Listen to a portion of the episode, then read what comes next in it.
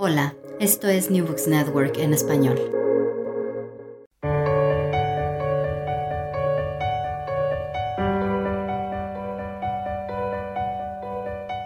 Todo comenzó ayer. Un podcast de la Asociación Española de Historia Económica. Hola, ¿qué tal? Soy Fernando Collantes de la Universidad de Oviedo y esto es Todo comenzó ayer, un programa para comprender nuestra economía y nuestra sociedad desde una perspectiva de largo plazo. Hoy tenemos con nosotros a Juan Flores Cendejas, que es profesor del Departamento de Historia, Economía y Sociedad de la Universidad de Ginebra. Bienvenido, Juan. Hola, muchas gracias por la invitación. Juan Flores Cendejas es un especialista en la historia de las crisis financieras, el funcionamiento de los mercados de capitales y la financiación del desarrollo en América Latina. Después de numerosos artículos en revistas, Juan acaba de completar, en combinación con su colega Pierre Penet, un libro en el que se unen a otros 18 especialistas de diferentes países para estudiar la historia de la deuda pública en los siglos XIX y XX. Eh, se titula eh, traducido al, castellano, Diplomacias de la deuda soberana, repensando la deuda soberana desde los imperios coloniales hasta la hegemonía, y acaba de publicarlo Oxford University Press. Em, eh, Juan, en este libro eh, venís a decirnos que el conflicto entre los estados soberanos y sus prestamistas de otros países no es una anomalía, sino que como no hay reglas formales sobre qué se hace con un estado que impaga, el conflicto, la controversia, la inestabilidad son inherentes al sector. Sí, efectivamente. Lo que vemos es que los gobiernos históricamente han tenido problemas para repagar su deuda. Y esto lo vemos desde hace siglos. Puede ser Alemania, puede ser Francia, etc. Ahora, ¿qué es lo que tiene el mercado de capitales? El mercado de capitales y la deuda pública, lo que tienes es que tienes prestamistas, que pueden ser otros gobiernos, individuos, empresas, etcétera, y luego tienes el prestatario, y el prestatario en este caso es una, entidad soberana, es un gobierno. Entonces, a diferencia de un mercado de crédito privado, este mercado de crédito público juega completamente con otras reglas. Y digamos que la gran característica es precisamente eso, que no hay reglas, ¿no? Entonces aquí lo que nos preguntamos es que a pesar de esta ausencia de reglas y de un contexto institucional como podríamos tener, por ejemplo, en un mercado de crédito privado, acá los prestamistas y los prestatarios tienen que entenderse y tienen que encontrar soluciones sobre problemas que pueden ser mucho más complejos, ¿no? Entonces, tradicionalmente lo que vemos es que hay métodos, hay actores, hay instrumentos que hacen que ese mercado, ese mercado pueda funcionar, ¿no? De alguna manera seguimos teniendo hoy en día mercados de deuda pública. Pero lo que es muy interesante es que en diferentes periodos tenemos métodos, actores, instrumentos que cambian entonces tenemos como que rupturas, pero también tenemos muchas continuidades. Y son esas continuidades las que nos interesaron, ¿no? ¿Cómo podemos decir que desde el siglo XIX, donde tenemos, por ejemplo, la diplomacia del cañonero, ha habido, ¿no? Alguna, alguna manera, de alguna manera, tendencias que continúan hasta nuestro, nuestro presente, ¿no? Y esto es lo que lo hace muy interesante. Mm, hablemos entonces de esa historia que, yo creo que tiene tres partes en, vuestro libro y, la primera está precisamente ahí en esa diplomacia del cañonero en el siglo XIX, porque aquí, aquí nos presentáis un mercado internacional de, deuda pública que en muchos sentidos recuerda al del presente em, y, en el que argumentáis que los estados de los países desarrollados desempeñan un papel eh, clave a la hora de proteger a sus inversores que de repente se encuentran con que hay un gobierno de otro país, generalmente un país menos desarrollado, eh, que resulta que no paga. Por ejemplo, los británicos en Egipto, comentáis. Sí, lo que pasa es que aquí eh, lo que vemos es que el siglo XIX tiene elementos eh, que se parecen de alguna manera a nuestro presente, eso la globalización financiera y el flujo de capitales a países de la periferia, pero también hay cosas muy distintas, ¿no? Y estamos desde el siglo XIX, que es el primer gran periodo que analizamos, eh, estamos en una especie de competencia imperial, ¿no? Entonces, ¿qué quiere decir? La deuda es, es, parte de esa competencia, pero es un elemento entre muchos otros, ¿no? Entonces, los inversionistas es un grupo socioeconómico que estaba en Inglaterra, que estaba en Francia, que estaba en Bélgica, en fin, estos países que empezaron a exportar muchos capitales, que van a tener una influencia mayúscula en la manera en que estos grandes imperios van a construirse, ¿no? Entonces, Inglaterra, obviamente, sus inversionistas eran muy poderosos, ¿no? Había miembros del Parlamento que eran esos mismos inversionistas, y por tanto, algunas veces em, la política internacional de Inglaterra fue muy influenciada por estos grupos. Entonces, cuando un inversionista se enfrenta a un país, que puede ser en América Latina, en el Medio Oriente, en África, en Asia, cuando ese país deja de pagar su deuda o el gobierno de ese país deja de pagar, esos inversionistas podían empujar de alguna manera eh, a su gobierno a intervenir, ¿no? Y lo que vemos es que muchas veces estos gobiernos eran muy proactivos, ¿no? Y digamos el caso extremo es el uso de la fuerza, pero había otras maneras, ¿no? Y podían ser más diplomáticas, podían ser más sutiles, ¿no? Y podían también tener efectos sobre el marco legal, ¿no? Es, es decir, de qué manera podemos justificar ¿no? Legalmente el uso de la fuerza. Y aquí, eh, ahí entra también Estados Unidos, ¿no? Y su intervención en, en, América Central o incluso en, Sudamérica. Entonces, es, es, es, esta combinación de, de factores hizo que, de alguna manera, entonces, este grupo que vemos inversionistas se manejó hacia con sus gobiernos de manera distinta, si vemos el siglo XIX, si vemos el periodo de entreguerras y si vemos también lo que pasa después del 45, ¿no? Son, son como que conjeturas muy distintas, pero que van a tener un efecto inmediato sobre la manera en que podemos solucionar problemas de impago, ¿no? Que, han existido siempre y que van a seguir existiendo.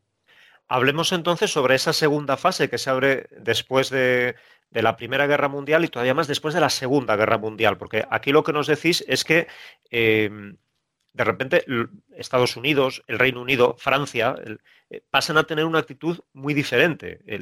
Eh, pasan de, dedicarse a, la protección de los inversores de su propio país ante, ante los impagos a, casi lo contrario, entiendo, que es acordar alivios de la deuda para países como Egipto, México, Alemania, Japón.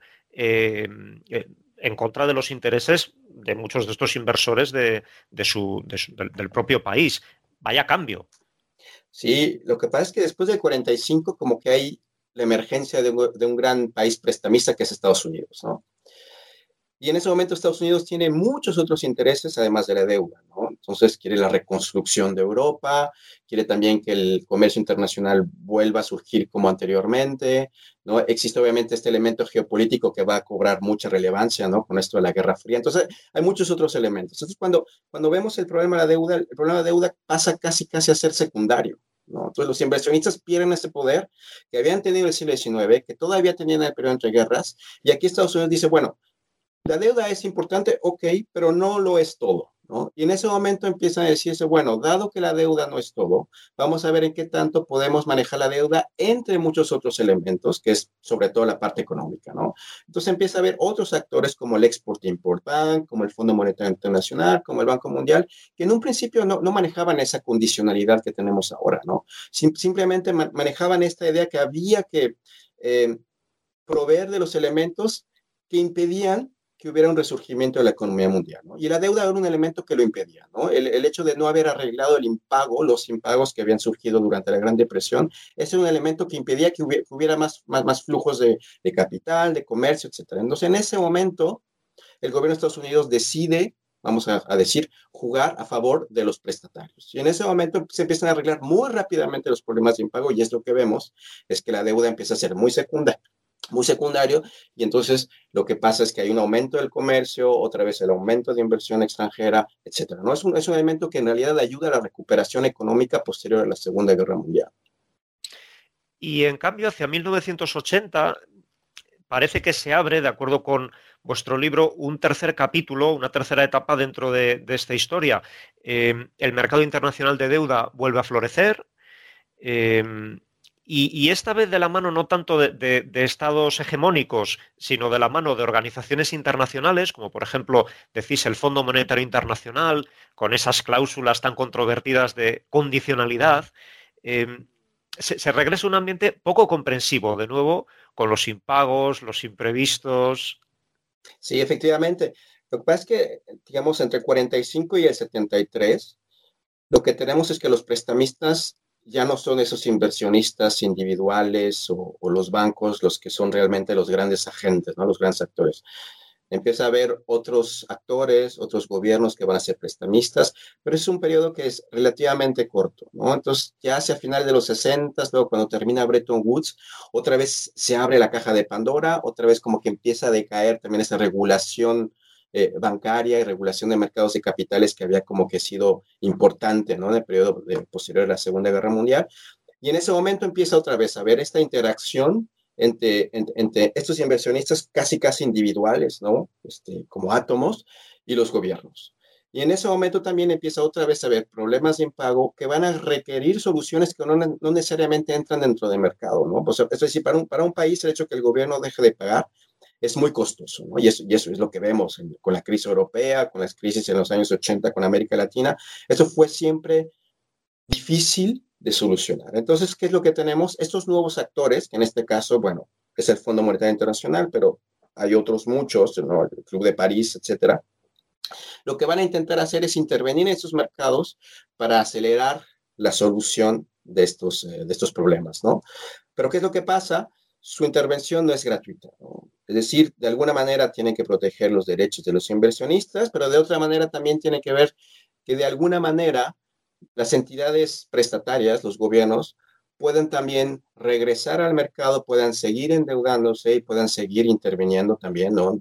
Desde el punto de vista del gasto público, ahora con la pandemia, por ejemplo, que sigan teniendo esa capacidad de regresar a los mercados y poder seguir, ¿no? Este, de alguna manera, eh, siendo eh, prestatarios. Entonces, el hecho de que tengamos estos nuevos agentes implica también que tengamos otras condiciones. ¿no? Y esto de la condicionalidad es un tema también muy controversial porque también implica que hay un costo, ¿no? Que no necesariamente se divide equitativamente entre todos los actores, ¿no? Uno podría decir, bueno, hay un impago, entonces le toca pues al gobierno pagar de más para poder regresar al mercado y también los inversionistas, ¿no? Este, digamos, pagar su parte por la responsabilidad o la no responsabilidad de, de haber prestado, ¿no? Sabiendo que siempre hay un riesgo, ¿no? Este es un mercado de crédito y siempre hay riesgos.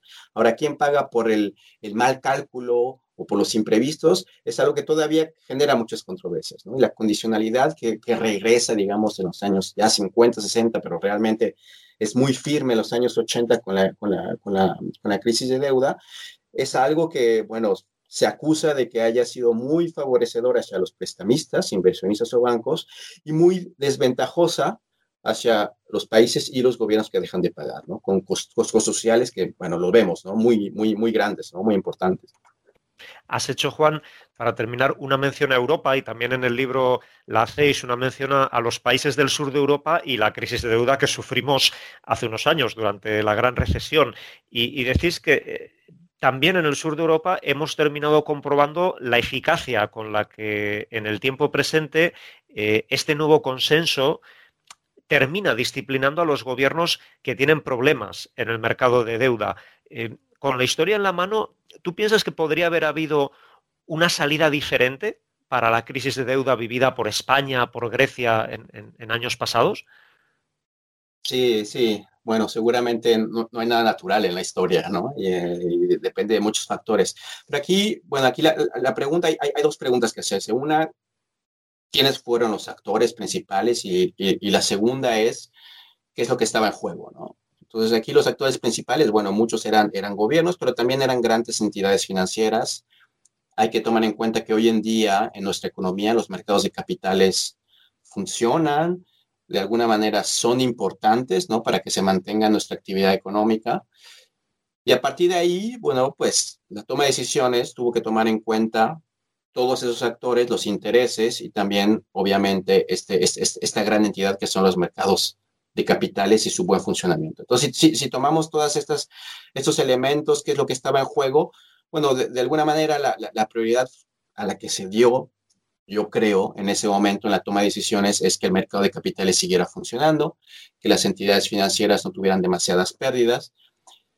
Y entonces, digamos que la balanza se inclinó de alguna manera hacia, este, hacia estos actores y probablemente hubo quienes fueron desfavorecidos por esta toma de decisiones y en este caso, yo creo, fue, eh, fueron muchos gobiernos, fue el, el costo social que implicó esa solución en particular, que, bueno, hubo algunas repercusiones de corto plazo, probablemente a largo plazo habrá otras, esas, esas ya las veremos, pero de alguna, alguna manera, claro, entre los actores y los instrumentos y las reglas ¿no? este, hegemónicas que aceptamos, bueno, pues digamos que el resultado fue uno, pudo haber sido otro si hubiéramos fijado otras reglas y si tal vez el mercado de capitales no hubiera tenido ese papel hegemónico, ¿no? que, que es el que tuvo finalmente durante la, durante la gran crisis. ¿no? Juan Flores Cendejas, profesor de la Universidad de Ginebra y coordinador del libro Diplomacias de la Deuda Soberana, publicado por Oxford University Press. Muchas gracias por acompañarnos en el programa de hoy. Bueno, muchas gracias por la invitación. Nosotros volvemos en 15 días para nuestro último programa de esta temporada. Hablaremos entonces con Carlos Larrinaga sobre la historia de nuestra política turística, porque también en lo que a turismo se refiere, todo comenzó ayer.